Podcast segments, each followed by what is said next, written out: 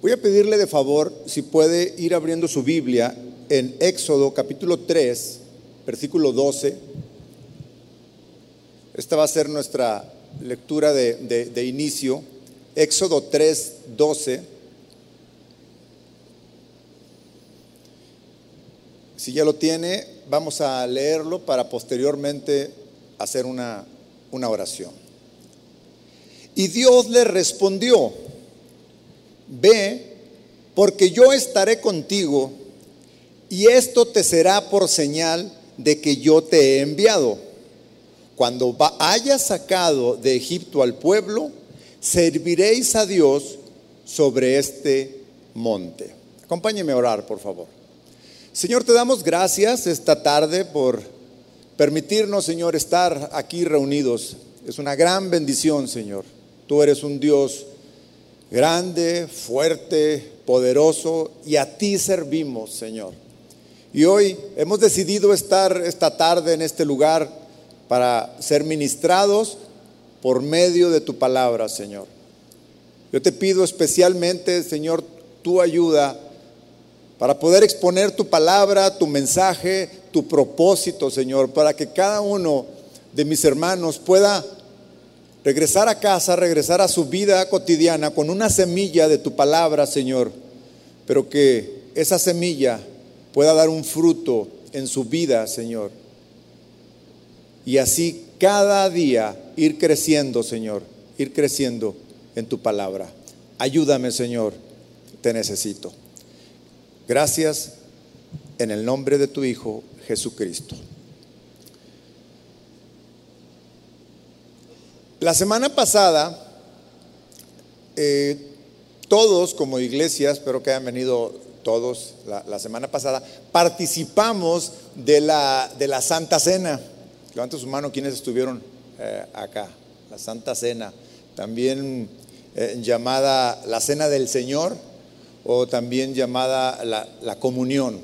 Es mandato que instituyó nuestro Señor Jesucristo y todos, la gran mayoría de, nosotros estuvimos acá y fue un tiempo muy especial, fue un tiempo lindo, un tiempo de, comunión con Dios y de comunión en- entre nosotros y pudimos aprender eh, de- del origen de la, de la Santa Cena y, y del paralelismo que, que existe entre la, la Cena del Señor y la Pascua. Esta Pascua que, que Dios ordenó que se celebrara cada año y que tiene su origen a partir de la liberación del pueblo de Israel mientras que estuvo esclavo en, en Egipto. Y recordemos que el pastor Chuy nos enseñaba acerca de, esta Pascua que significa pasar por alto, literalmente pasar por alto. Recordemos que, que eh, el Señor había eh, ordenado al pueblo de Israel que aquella noche en la cual iban a, a hacer, eh, eh, ahora sí que, el Señor iba a manifestar su poder, su gran poder al pueblo de Egipto para que así los dejara ir, el Señor había ordenado que sacrificaran un cordero, un cordero especial, un cordero sin mancha, recordará usted, y que le daba la instrucción justamente de que la sangre de este sacrificio lo usaran para eh, eh, marcar los postes de las puertas y los dinteles de la entrada de la casa. Y esta sería la señal, la señal eh, que el, el- Señor encontraría en cada casa de los israelitas y pasaría por alto, pasaría por alto la muerte de los primogénitos que iba a haber en todo Egipto. Todos recordamos esta, esta parte. Este rito que debería de celebrar Israel cada año, también eh, aprendimos que apuntaba, que apuntaba hacia el futuro sacrificio que, que- vendría en la persona de nuestro Señor Jesucristo como nuestro Cordero. ¿Recuerda esto?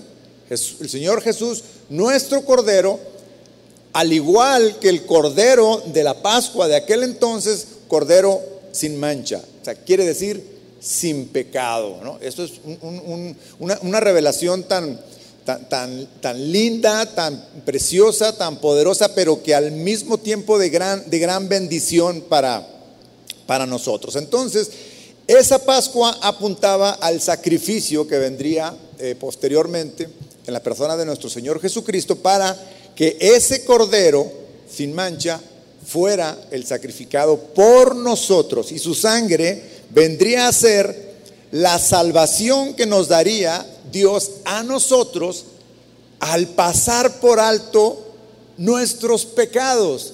Fíjese cómo está la, la relación y el paralelismo aquí de que en aquel entonces el Señor, viendo la marca de aquella sangre, pasaría por alto aquella noche y ahora con la sangre de nuestro Señor Jesucristo como el sacrificio perfecto, vendría a ser la marca que encontraría el Señor para pasar por alto nuestros pecados. Vamos a leer Romanos capítulo 3, capítulo 3 en el versículo 24, que justamente eh, habla de, de esto. Romanos 3, 24 dice de la siguiente forma siendo justificados gratuitamente por su gracia mediante la redención que es en Cristo Jesús, a quien Dios puso como propiciación por medio de la fe en su sangre para manifestar su justicia a causa de haber pasado por alto en su paciencia los pecados pasados. Con la mira de manifestar en este tiempo su justicia a fin de que Él sea el justo y, que, y el que justifica al que es de la fe en Cristo Jesús.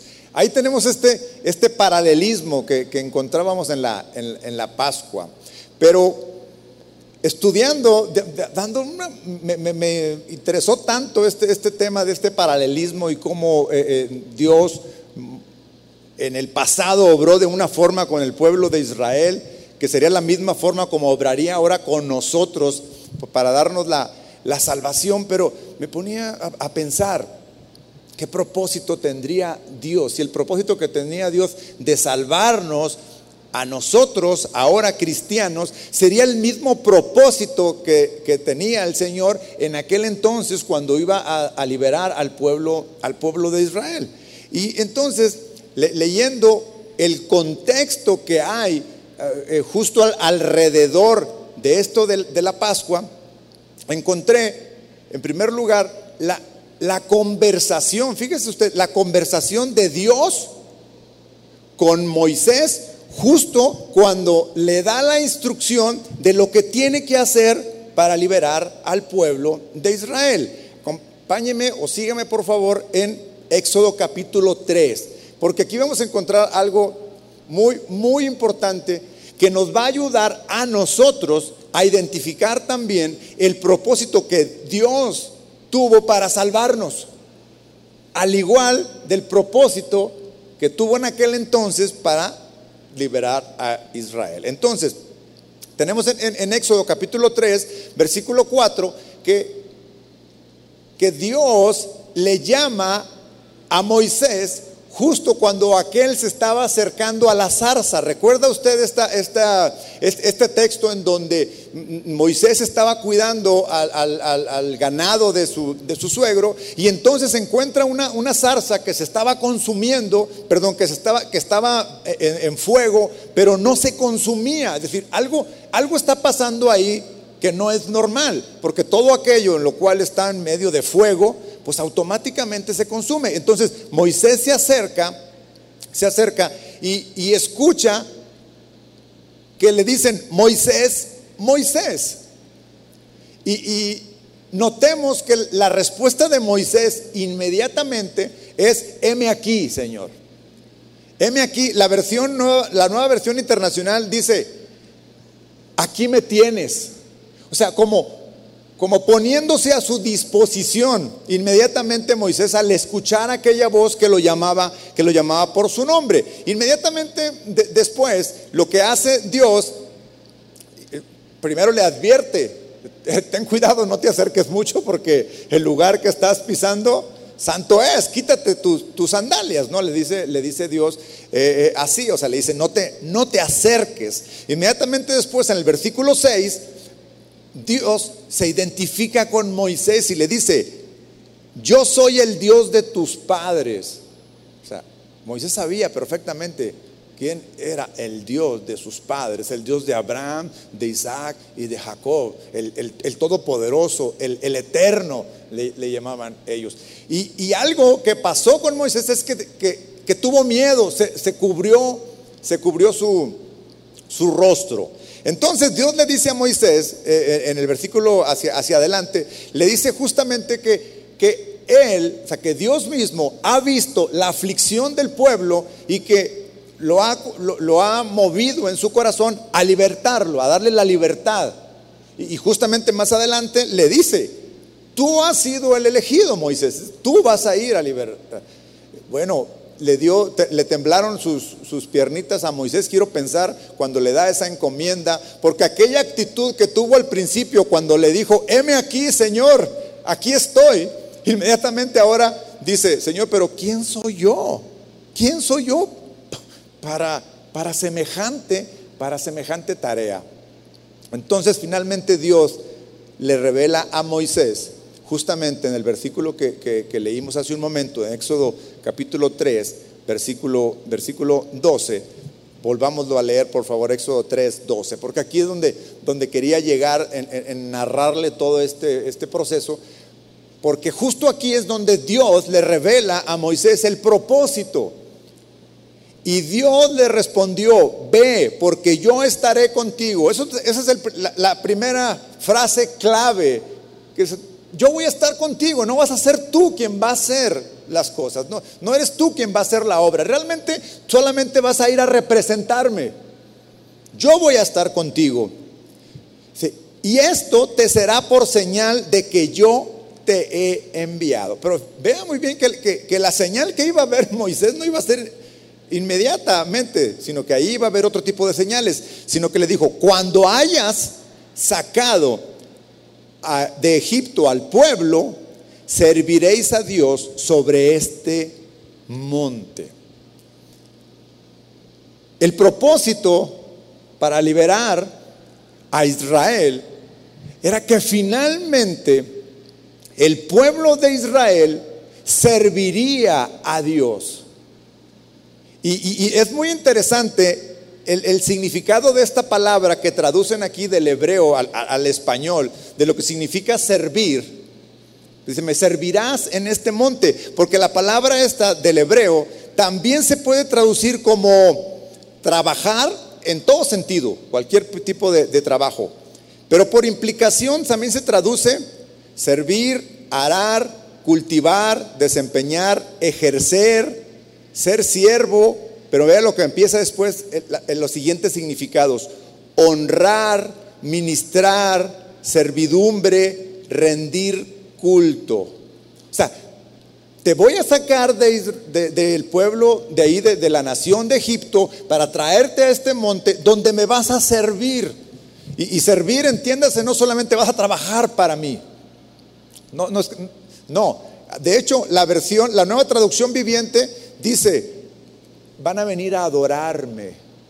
Servicio, servir a Dios es adorar a Dios también. Servir a Dios es rendirle culto. Y por supuesto que servir a Dios también es trabajar para Él. Y por eso le, he titulado a esta, a esta predicación, mi servicio a Dios. Dígalo usted mismo también mi servicio a Dios. Una vez más, mi servicio a Dios. ¿Sí sabe usted que todos nosotros hemos sido llamados a servir a Dios? ¿Sí lo sabía usted? El propósito de esta, de esta eh, predicación al final de, de ella quisiera que todos nos autoevaluáramos qué tal estamos sirviendo a Dios. ¿Cómo es mi servicio a Dios? Lo estoy haciendo como Él lo manda, como Él le, gusta, como Él lo pide. De ahí justamente viene el, título. Entonces, este, este paralelismo que encontramos en la Pascua y en la Santa, y en la, y en la Santa Cena, también la encontramos, fíjese, en este, esta responsabilidad de servir a Dios. Éxodo 3:12 dice que irían a servirle al monte. Vea lo que dice Romanos Romanos 6:22. Si tiene su Biblia, prepárala. Romanos 6:22 dice, "Mas ahora que habéis sido libertados del pecado y hechos qué? Y hechos siervos de Dios." O sea, nosotros al ser también libres del pecado, hemos sido hechos siervos de Dios y tenéis por vuestro fruto la santificación y como fin la vida eterna. Por supuesto que este tema de por fin, o sea, cuando estemos ante, ante su presencia en, la eternidad, eh, eh, ese es el fin, ahora sí que el propósito final. Pero mientras que estemos en esta, en esta tierra, todos hemos sido llamados a servir a Dios. Y hoy estamos eh, eh, identificando que servir a Dios es muy amplio, es muy amplio y que todos somos, somos responsables, responsables de esto. Mire, después de las instrucciones que, que Dios le dio a Moisés para que se presentara ante Faraón como el, el, portador del mensaje de Dios, encontramos que lo primero que le dijo Moisés a Faraón, lo encontramos en Éxodo capítulo 5, versículo 1. Dice de la siguiente manera, después Moisés y Aarón entraron a la presencia de Faraón y le dijeron, Jehová, el Dios de Israel, dice así, deja ir a mi pueblo a celebrarme fiesta en el desierto. ¿A qué lo había mandado Dios a que le dijera? Ve, dile que vas a sacar a mi pueblo para que me sirva. En ese servicio incluía, por supuesto, el gozo, la celebración. Porque la presencia misma de Dios, eso es lo que trae a nuestra vida. Yo, yo no sé si usted, en, las últimas semanas que hemos estado en el tiempo de la, de la adoración en donde, y de la alabanza, en donde ha habido un, un, momento en que el gozo es tal que, que, que no podemos estar, estar quietos. Sí, ha, disfrutado de ese, momento en donde los hermanos danzan, los niños, los adultos, porque es, es un gozo de qué? No es un gozo, si usted se fija, no es un gozo en la carne, se manifiesta en la carne. De hecho, si lo hiciéramos en la carne hubiera desorden, pero no hay desorden, no hay desorden, hay armonía en esa danza, en ese gozo, en ese disfrutar de la presencia de Dios, le estamos sirviendo. Lo estamos adorando cuando nos postramos, eh, eh, eh, gozándonos. Moisés le dijo, Dios me ha mandado a liberar a este pueblo para ir a un monte en donde le vamos a servir y vamos a hacer una, una gran fiesta. Pensé que, probablemente la traducción en esta versión de la Reina Valera, a lo mejor este, estaba como, no era muy, no era ideal hacer fiesta en el desierto.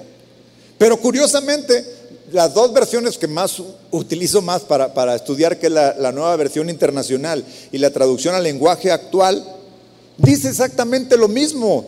La otra dice, una fiesta en mi honor dice la nueva versión internacional e incluso la traducción del lenguaje actual. Deja que mi pueblo Israel vaya al desierto para que haga allí una fiesta en mi honor. Esa es la gran diferencia, hermanos, en, este gozo y en esta eh, algarabía que puede haber de, disfrutar la, la alabanza, el momento aquí, que es en honor de Dios. No es en honor nuestro, no es en honor de nadie más. Y ahí es justo cuando se convierte este, esta fiesta en servicio a Dios, en que es para Él y que Él es el que recibe toda la gloria y todo el honor. Servir a Dios es mucho más que un trabajo para Dios. Implica reverencia, devoción, adoración, comunión y por supuesto fiesta. Todo esto es, el concepto de servir a Dios es, es muy amplio. Todo sin perder de vista que es para el honor de Él, para la gloria de Él. Y entonces ahí podemos estar seguros que lo que estamos haciendo es un servicio a Dios. Servirlo, servir a Dios tal como tenía el propósito.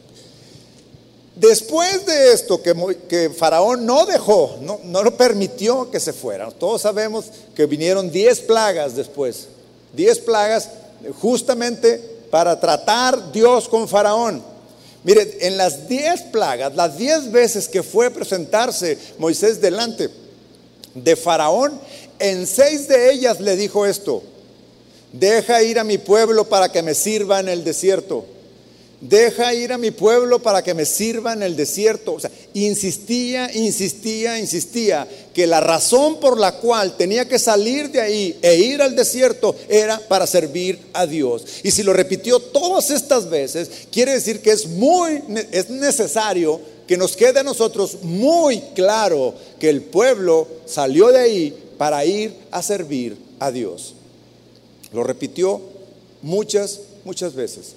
Finalmente Faraón como que empieza a ceder, fíjense, empieza a ceder y, después de la, de la plaga de las, de las langostas les dice, está bien, vayan, pero solo los hombres. No sé si usted ha leído esto. Él pensaba, dijo, que vayan los hombres y regresen. Éxodo capítulo 10, versículo 8, donde le dice, anda, servid a Jehová vuestro Dios ¿Quiénes se van a ir? Les preguntan. Vamos a ir los, los varones. Y Moisés le contestó en el versículo 11 de este capítulo 10. Perdón, el 9. Y Moisés le respondió, versículo 9. Hemos de ir con nuestros niños, con nuestros viejos, con nuestros hijos, con nuestras hijas, con nuestras ovejas, con nuestras vacas con todo hemos de ir. Fíjese muy bien que esto no era exclusivo de los hombres, servir a Dios, pensando en que los hombres eran los que trabajaban, los que, los que tenían la fuerza. Le dice, ok, ¿quieres ir a servir a tu Dios? ¿Quieres ir a hacer una, una fiesta a Dios? Vayan los hombres. Y Moisés le dice claramente, no, el servicio a Dios no es exclusivo de los hombres, no es exclusivo de los mayores. Todos aquellos que somos llamados hijos de Dios, hemos sido llamados a servirles. Claramente les dijo Moisés, niños, niñas, hijos, hijas, viejos, jóvenes, todos debemos de servir a Dios. Yo no sé si usted alguna vez, los que tengan niños chiquitos, se ha dado la, oportunidad de ir al auditorio menor cuando están los niños en la alabanza. Si ha visto allá en donde probablemente alguno de ustedes ha llevado a su niño que ha llegado tarde y lo lleva y ya están en la alabanza, ya están en la adoración. Si usted viera aquello, si usted viera aquellos niños postrados, cantando, levantando sus manos, adorando, ¿qué están haciendo? Sirviendo a Dios. Entonces yo veo ahí al, grupo de alabanza TPC ministrando, sirviendo a Dios con su talento, con el don que Dios les ha dado. Y veo niños sirviendo a Dios en medio de qué? De una fiesta, en medio de una celebración, sirviendo. Todo. Hay veces que a nosotros como, adultos nos cuesta trabajo. Nos cuesta trabajo muchas cosas del servicio a Dios.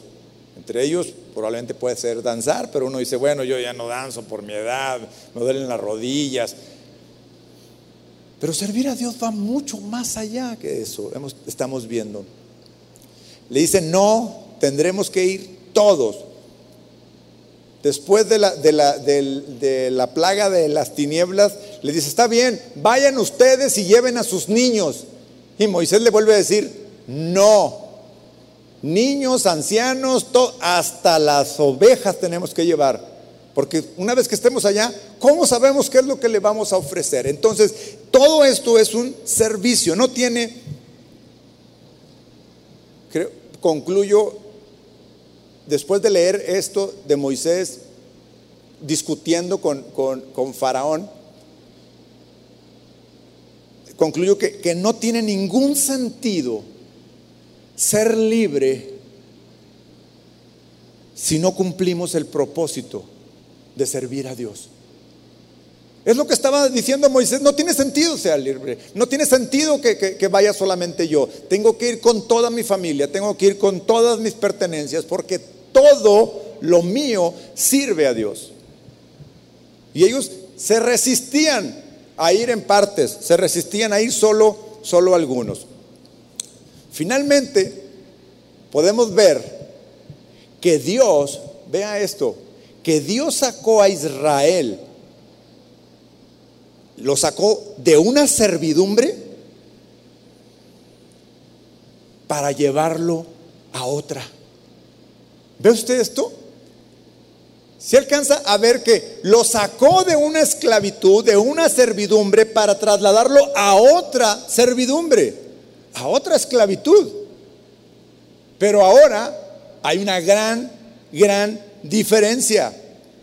Dejarían de servir a Faraón en Egipto, que, que ese servicio era para sobrevivir.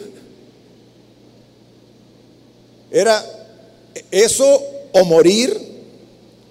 Era servir a Faraón como obligación,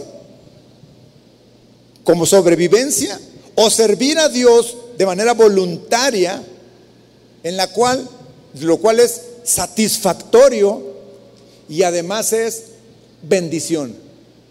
Se ve cómo, se puede dar cuenta cómo las condiciones entre servirle a Dios y servir a Faraón eran totalmente diferentes, pero al final iban a estar sometidos a una servidumbre.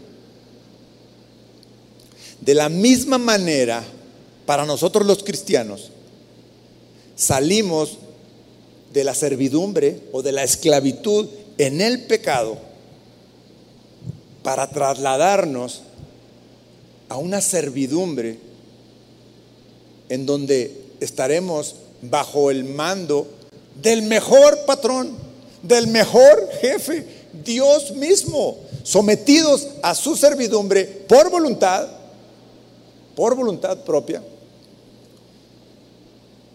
siendo satisfactorio para nosotros y además recibiendo una, una, gran, una gran bendición. ¿Por qué?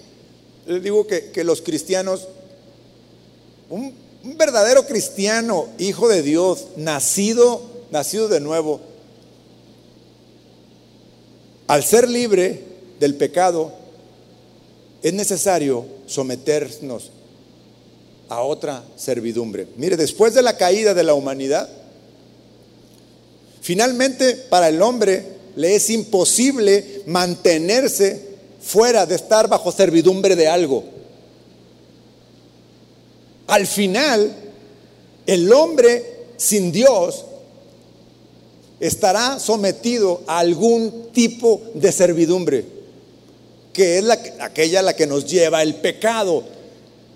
Pero muchas veces hay quien dice es que es que yo no soy una persona mala moralmente soy una persona correcta.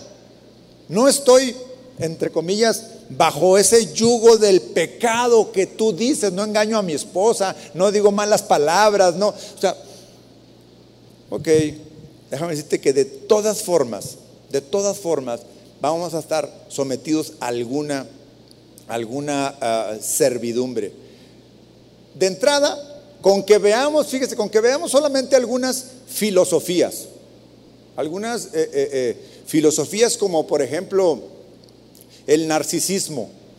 El, narcisismo que es el, amor hacia uno mismo de una manera exagerada, que puede ser el egoísmo, el, culto a la, personalidad.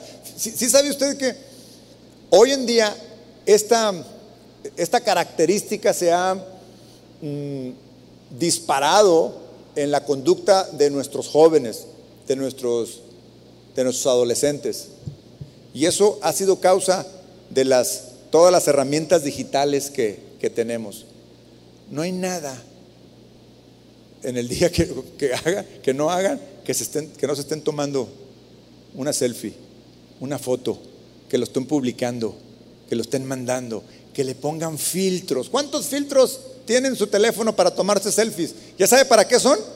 Son para que, para que no se me vean las espinillas, para que no se me vean las cicatrices, para que no se me vean las ojeras, para, pues, para verme bien. Y bueno, uno puede ser, bueno, pues para cierta práctica podría ser que pues, fuera bueno, ¿no? Pero siempre no, no se despegan de su, de, su, de su celular. No pasa solamente con los adolescentes y con los jóvenes, con los adultos también.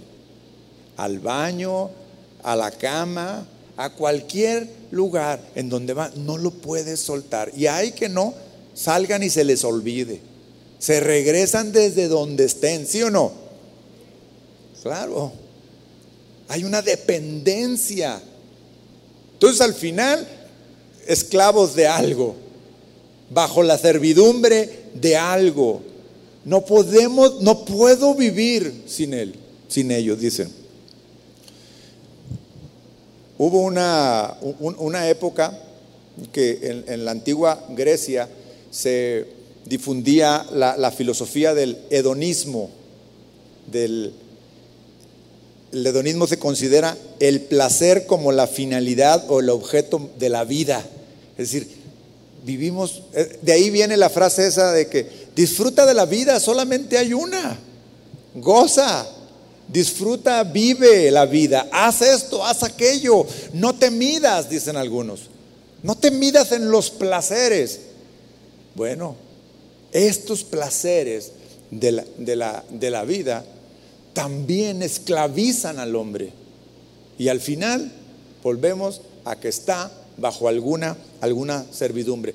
Y ya no digamos el tema hoy en día que también está súper eh, eh, penetrado en nuestros jóvenes, inclusive en los adultos, que es el tema de las, de las adicciones. Adicciones a sustancias, este, drogas, bueno, hasta cierto tipo de alimentos, al azúcar, a, tantas y tantas cosas hay. Finalmente, sometidos.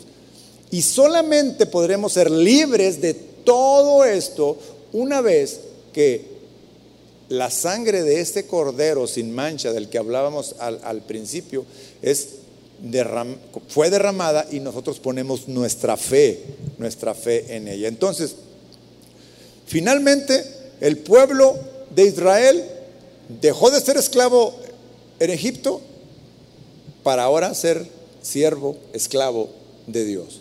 Igual nosotros, exactamente igual. Dejamos de ser esclavos del pecado para ahora ser siervos de Jesucristo, como lo leíamos en, en Romanos. Cuando leo después Mateo capítulo 11, el versículo 28, cuando Jesús dijo que, que ligera era su carga, que ligera era su, su yugo, porque ahora traemos un yugo, ya no el yugo del pecado, sino el yugo de Jesús. Dice, venid a mí todos los que estéis trabajados y cargados, y yo os haré descansar. Y luego en el 29 dice, llevad mi yugo sobre vosotros y aprended de mí, que soy manso y humilde de corazón. Y hallaréis descanso para vuestras almas, porque mi yugo es fácil y ligera mi carga. Le di una leída y le daba otra leída. Y después de haber encontrado la relación que hay con, con la libertad que le dieron al pueblo de, de, Israel y que iba a ir a, ser siervo de Dios y iba a ser una fiesta, encontré algo muy rico en estos versículos porque yo me preguntaba, a ver, ¿cómo? ¿Cómo, debo entender este versículo? En el cual me dice que, que debo de llevar el yugo, el yugo de Jesús. Primero, dice que estoy cansado Porque así empieza el versículo 28. Dice, venid a mí todos los que estéis cansados y trabajados. ¿Correcto? Dice, vengan a mí los que estén trabajados y cargados. Entonces, y además de que estoy cansado y que estoy trabajado, ¿debo de llevar un yugo? En lo natural. Dígame si no, en lo natural dice, oye, pues ¿cómo? Si, a lo que vengo con Dios es encontrar descanso. ¿Cómo? Voy a cargar un yugo y aún así encontraré descanso. Y ahí está la clave. Justamente ahí está la clave, porque el servicio que le damos a Dios, el servicio que el pueblo le iba a dar ahora a Dios en aquel monte, no era el mismo servicio que le estaba dando a Faraón, en donde era oprimido.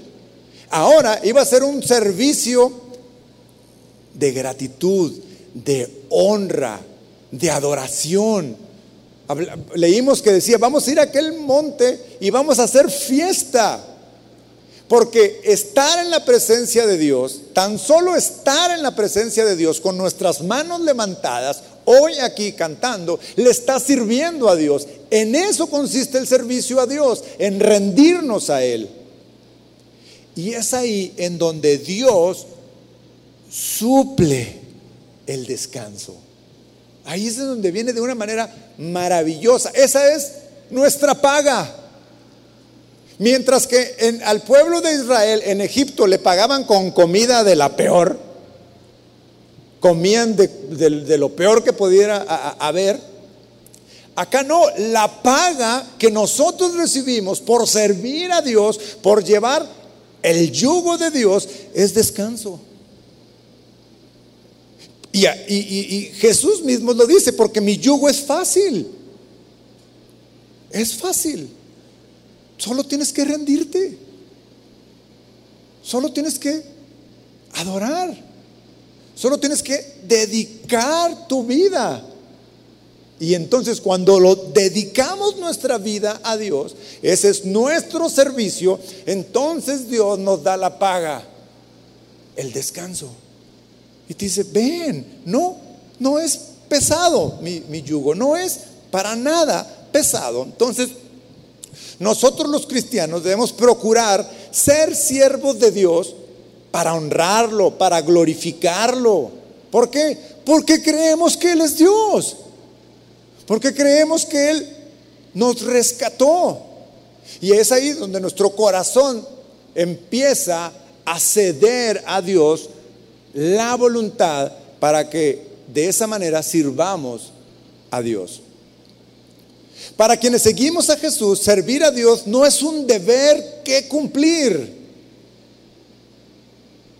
Para todos, por ejemplo, los que servimos de alguna forma aquí, mujeres, equipo de mantenimiento, nosotros, maestros, si un día renegamos, ay, otra vez hay que ir a la iglesia, ya, eso no es servir a Dios ya echamos a perder con una actitud, porque nosotros servimos a Dios no como un deber, no como una obligación, no, no es porque Dios necesite de nosotros.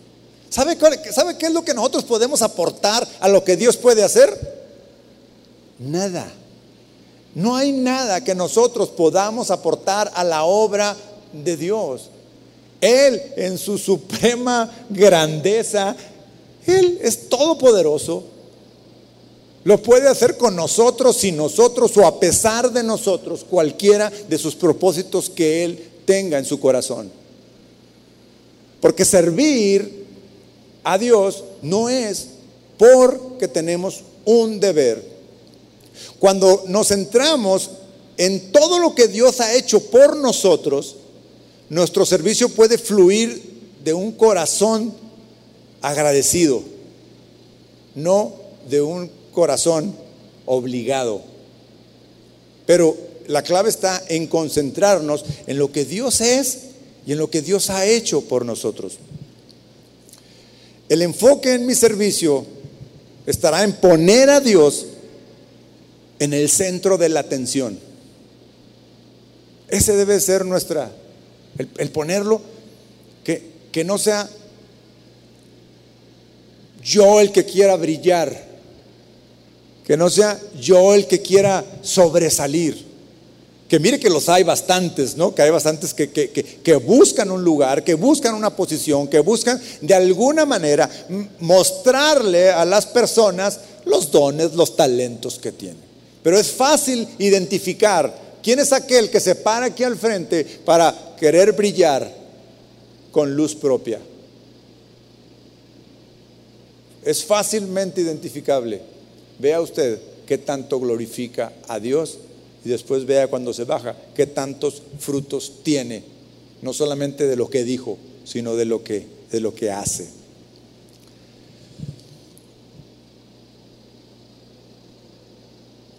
No le sirvamos como si Él necesitara de nosotros. Él no necesita absolutamente nada. Entonces, a estas alturas, todos los que estamos aquí deberíamos de estarnos preguntando, ¿cómo debo servir a Dios? Ya me estoy dando cuenta que todos hemos sido llamados a servir a Dios, todos. ¿Está de acuerdo conmigo? Todos. No hay uno aquí que no haya sido llamado a eso. Todos fuimos llamados a servir a Dios. Hemos aprendido hace un momento que servir a Dios va mucho más allá del trabajo aquí, de hacer algo para Dios. Entonces podemos empezar con eso, con traer a este lugar, con venir a este lugar con una actitud de adoración a Dios, de honra a Dios. Bueno, yo empezaría primero con venir. Sería bastante, eh, bastante bueno iniciar de esa, de esa forma. ¿No sabe usted cuántas personas, miembros de la iglesia en otro tiempo y que antes de la pandemia, ya no se congregan? Digo, y, a lo mejor algunos se fueron a otras congregas, a otro lugar y se pueden estar congregando en otro lugar. Pero hay muchos todavía, muchos que prefieren verlo por internet. ¿Cuántos de ustedes durante la pandemia lo vieron, vieron el servicio por internet? Todos, todos en alguna forma, alguna vez lo vimos, ¿no? Pregunta, ¿es lo mismo? No es lo mismo, por supuesto que digo, aprendemos, escuchamos la palabra, este, pero ¿cuántas veces estuvo centrado frente al televisor, la computadora o el celular con unos chilaquiles a un lado? ¿Sí o no? ¿Eso distrae o no distrae? Por supuesto. ¿Cuántas veces lo vimos en la cama? En pijamas. ¿O no? No es lo mismo. Ahora, era una necesidad. Pero a estas alturas, bueno, si ya están aldiendo al cine, no veo por qué no puedan venir, ¿no? Eso es servir a Dios. Tener una actitud de venir al centro de adoración este lugar ha sido el lugar que como iglesia local, como nosotros como iglesia, en donde venimos, nos reunimos, adoramos, honramos a Dios, festejamos y ese es el, el inicio de nuestro servicio. ¿Sí o no? ¿Qué más puedo hacer para servir a Dios? Porque va más, más allá. Hay muchas cosas, pero antes de empezar a ver qué podríamos hacer para servir a Dios, empecemos a estudiar un poco en la palabra de Dios cómo debería ser mi servicio. Ahora hablando del servicio que podemos prestar a los hermanos aquí o allá afuera o en donde estemos. Juan capítulo 13, versículo 12. Acompáñeme por favor.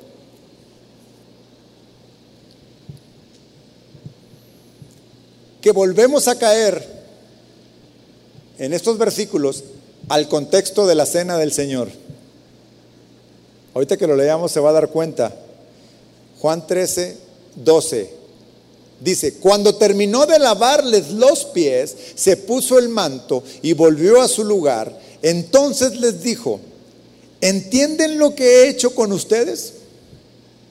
ustedes me llaman maestro y señor y dicen bien porque lo soy. Pues si yo, el Señor y el Maestro, les he lavado los pies, también ustedes deben lavarse los pies los unos a los otros. Versículo 15, les he puesto el ejemplo para que hagan lo mismo que yo he hecho con ustedes. ¿Qué es lo que estaba enseñando nuestro Señor Jesucristo con este acto de lavar los pies? Primero, Él es la más grande muestra, el más grande ejemplo que podemos tener. Y en este caso, de humildad. Ejemplo de humildad. Un siervo de Dios, los siervos de Dios debemos de considerar que nuestro carácter debe ser forjado, debe ser moldeado al carácter de Cristo. Porque es a Él a quien servimos. Y lo tenemos que hacer como Él lo enseñó, como Él lo desea. El lavado de pies es un gesto de hospitalidad en aquel entonces. Si, lo, si lo, vemos en, el contexto de los tiempos del, Nuevo Testamento y del Antiguo Testamento inclusive también, es un gesto de hospitalidad. Tiene una larga tradición inclusive en el Antiguo Testamento. Hay, varios, ejemplos en la Biblia de lavado de pies.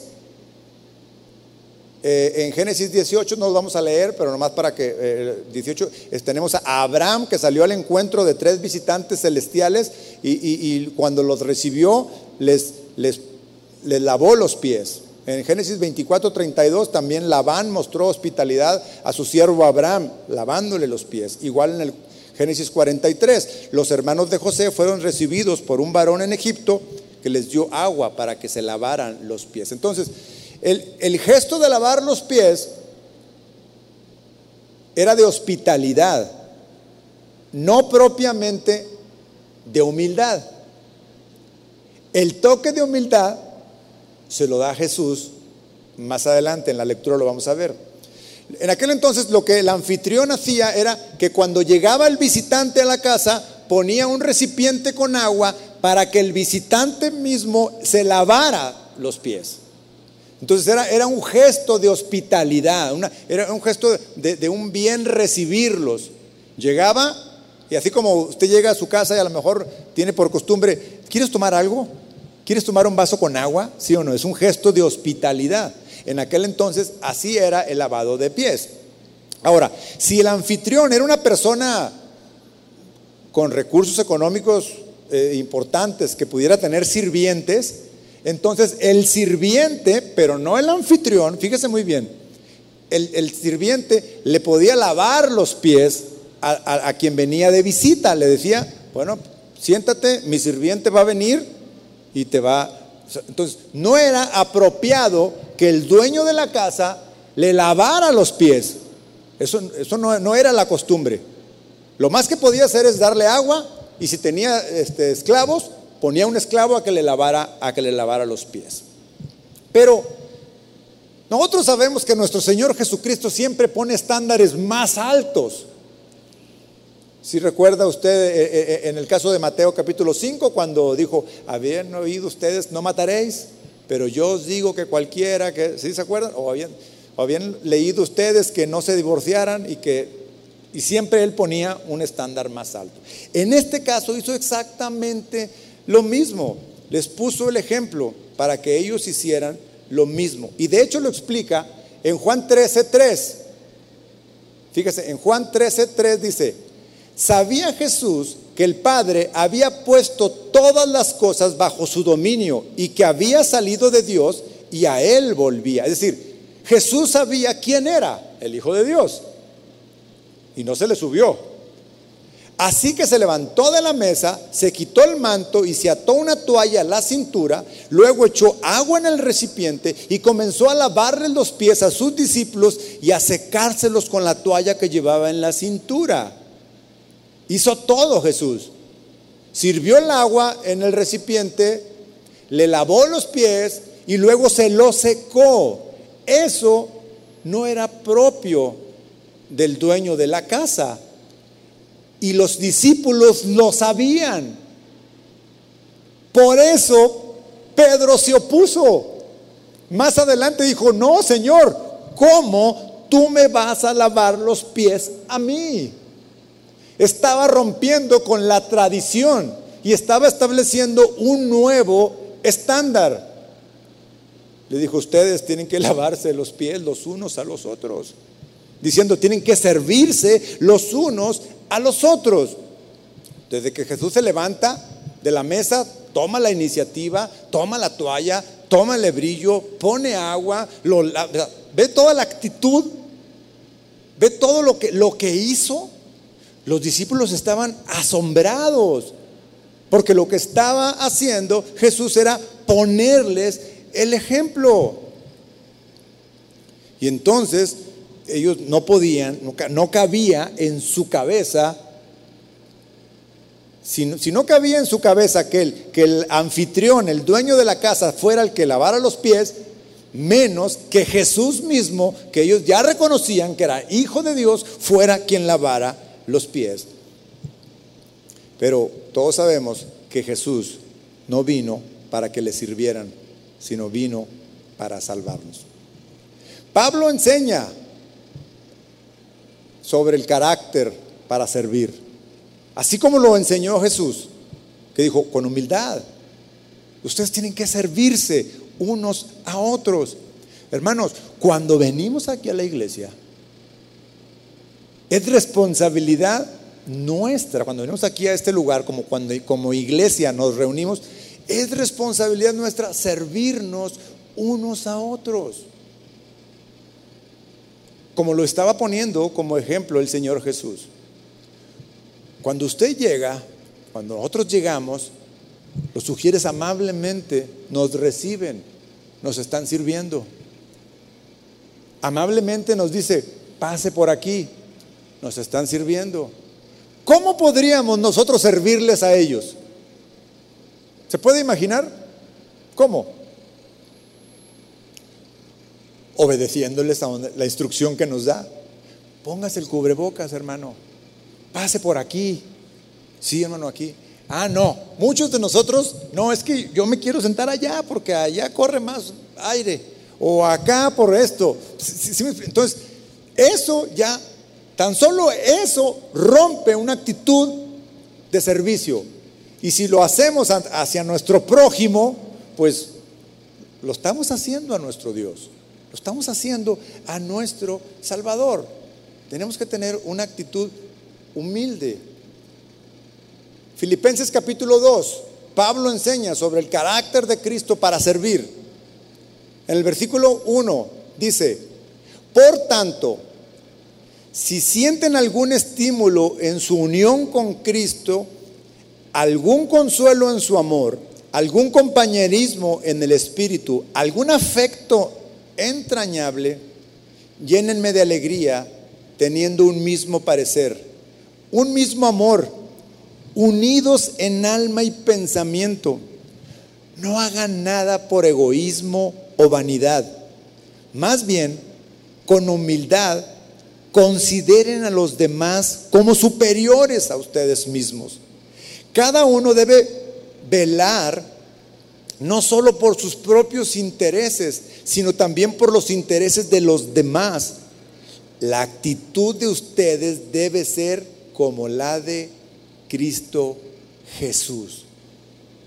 En unos cuantos versículos, el apóstol Pablo nos muestra el carácter que Dios espera de nosotros como sus servidores, como sus siervos, como, como eh, eh, estar bajo su dominio, bajo su, bajo su servidumbre. Entonces, los cristianos muchas veces nos equivocamos cuando, cuando limitamos la vida cristiana. Tenemos un concepto a veces los cristianos de que la vida cristiana es solamente un, cumplir con, con un código moral. Y entonces hay muchos que piensan que son cristianos porque cumplen con el código moral. No mentir, no robar, no engañar, no, ¿sí, me explico? Y yo digo, no, pues ya, pero ¿y el servicio? ¿Y el resto? No, o sea, la, la vida cristiana es mucho más que moralidad.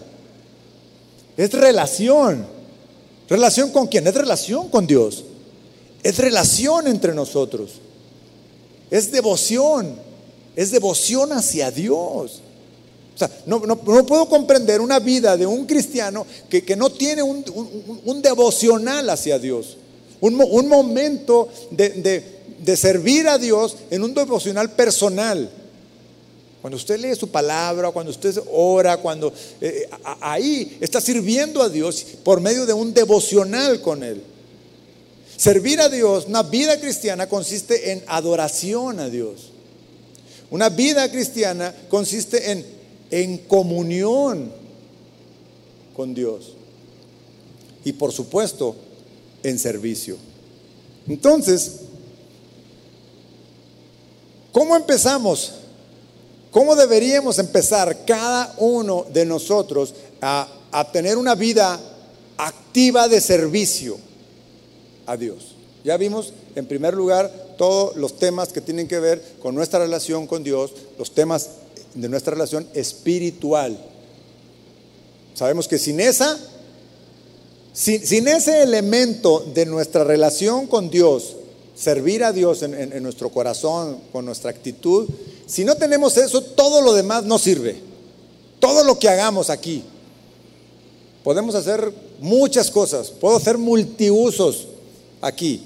Servir como nadie.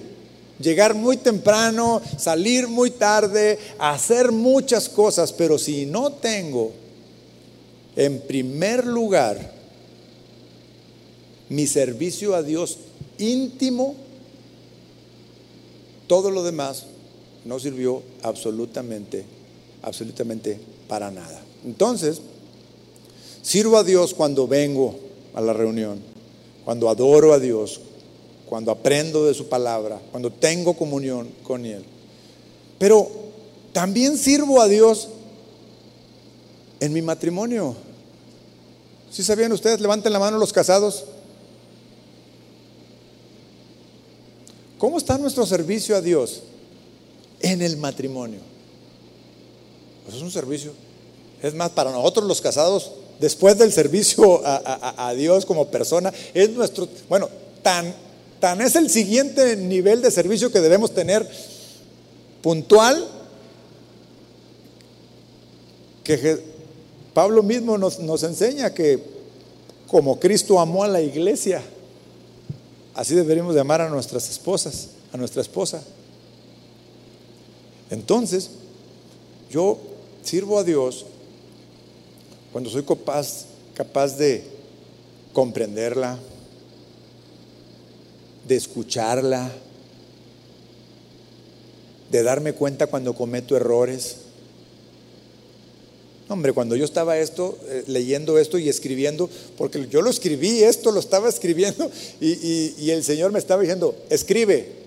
Y yo decía, a ver, sirvo a Dios cuando escucho a mi esposa, Seguro, Señor, que pongo esto. Ponga eso. Sirvo a Dios cuando escucho a mi esposa. Siguiente. Sirvo a Dios cuando le hablo con voz suave. Sirvo a Dios cuando soy capaz de pedirle perdón. Sirvo a Dios Wow, entonces era una lista bastante larga que decía, creo que aquí mi servicio a Dios tengo que trabajar en él. ¿Cuántos varones creen que pueden, que deben poner a trabajar su servicio a Dios en esta área del matrimonio? Yo creo que yo debo. Sirvo a Dios cuando me siento que yo soy el ofendido y aún así estoy dispuesto a perdonar, aunque no me pida perdón. Ay, pero sirvo a Dios. ¿Sí me sigue? Ese es el servicio a Dios. Nuestra relación con nuestro prójimo y en este caso próximo, nuestra, nuestra esposa. Sirvo a Dios también cuando honro a mis padres. A ver, ¿cuántos tienen aquí, tienen la dicha todavía de tener a sus padres? Cuando honro a mis padres, sirvo a Dios. ¿Puedo servir a Dios en mi trabajo? Pregunta. ¿Puedo servir a Dios en mi trabajo? Contéstese, a ver, piense, ¿de qué manera podríamos nosotros servir a Dios en mi trabajo? Alguno podrá decir, no, pues este, cuando comparto la palabra de Dios ahí, bueno, que bueno fuera que todos pudiéramos ahí compartirlo así abiertamente. Pero usted sabe que, que muchas veces eso no es posible así.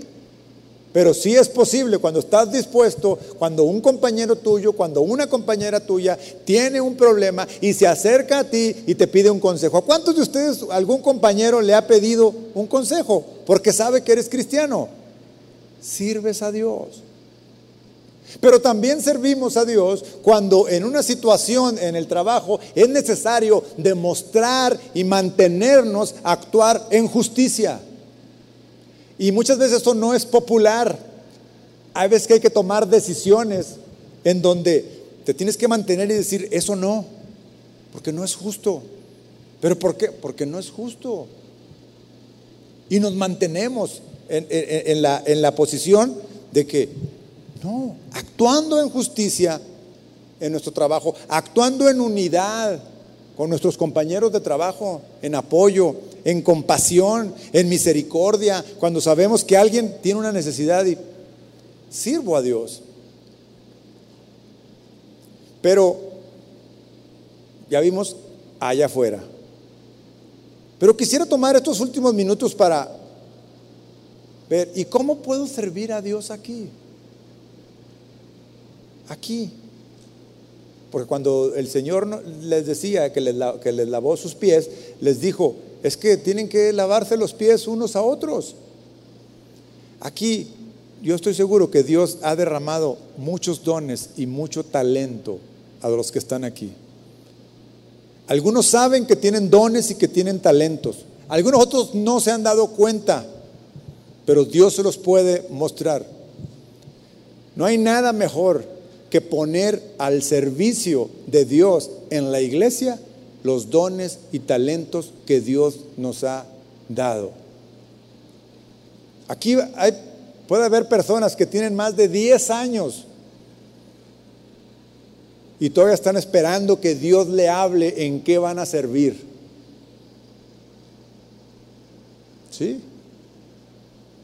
¿Se acuerdan cómo empezamos? Todos fuimos llamados a servir, ¿sí o no? Todos. Y el servicio que hacemos aquí, fíjense, el servicio que hacemos aquí, que en nuestro corazón es para Dios, porque dice, háganlo como para Dios, pero el fruto del servicio es para tu hermano, es para mi hermano, es para, entre nosotros. Todos los maestros que, además de su trabajo, hablo de los maestros de los niños, ¿no? que además de su trabajo en casa, su trabajo secular, preparan su clase y los veo que vienen contentos a entrar a su salón, a llevar a sus niños a la alabanza y disfrutan su servicio. ¿Sabe qué satisfactorio es eso? Ahí es cuando Dios dice, venid a mí los que estéis cansados y trabajados, lleven mi yugo, que mi yugo es ligero. Y luego, ¿qué dice? Y encontraremos qué? descanso, encontraremos satisfacción, encontraremos bendición. Y así tantos y tantos talentos que Dios ha derramado aquí y dones y que necesitamos ponerlos al servicio de Dios. Pero ya, ponerlos al servicio de Dios. Voy a cerrar con este versículo, Josué capítulo 24. En algún momento Josué se encontraba con un pueblo que no quería servir a Dios. Y les tuvo que, tuvo que detenerse y decirles, y si mal os parece servir a Jehová, escogeos hoy a quien sirváis. Si a los dioses a quienes sirvieron vuestros padres cuando estuvieron al otro lado del río, o a los dioses de los amorreos en cuya tierra habitáis. Pero yo y mi casa serviremos a Jehová. De ahí viene esta, frase que muchos de nosotros eh, tenemos hasta pegado en nuestra casa. Yo y mi casa serviremos a Jehová. ¿De dónde viene? De, una confrontación que hizo Josué con el pueblo cuando le dijo, oigan, tenemos que decidir a quién vamos a servir. No podemos estar pasivos. En primer lugar, nuestro servicio a Dios en nuestra intimidad, en nuestro corazón, en nuestra entrega, en nuestro carácter, con nuestra familia y luego el servicio a Dios en nuestra comunidad, en nuestra iglesia, que también Dios para eso nos ha dado los dones y los talentos. Quiero que reflexionemos en esto. Tomemos un tiempo, guarde su Biblia, tomemos un tiempo para orar. Y pídale a Dios, Señor, no sé cuál es el don y el talento que me has dado. Pero lo primero que quiero hacer es disponer mi corazón. Porque quiero que, que mi servicio a Dios sea íntegro, completo. Cierra sus ojos. Bendito Dios, Padre eterno, todopoderoso eres tú, Señor. En ti confía nuestro corazón. Hoy hemos escuchado tu palabra, Señor. Nos hemos dado cuenta que así como tú le diste libertad al pueblo de Israel, lo sacaste de Egipto, lo hiciste con el propósito de llevarlo a aquel monte en donde te servirían. Pero de la misma forma nos has dado a nosotros esta grande salvación, esta preciosa salvación por medio de la sangre de tu Hijo Jesucristo, para que te sirvamos, para que te entreguemos nuestra vida en servicio. Aquí estamos, Señor, todos postrados ante tu presencia, todos con nuestro oído atento para escuchar tu voz.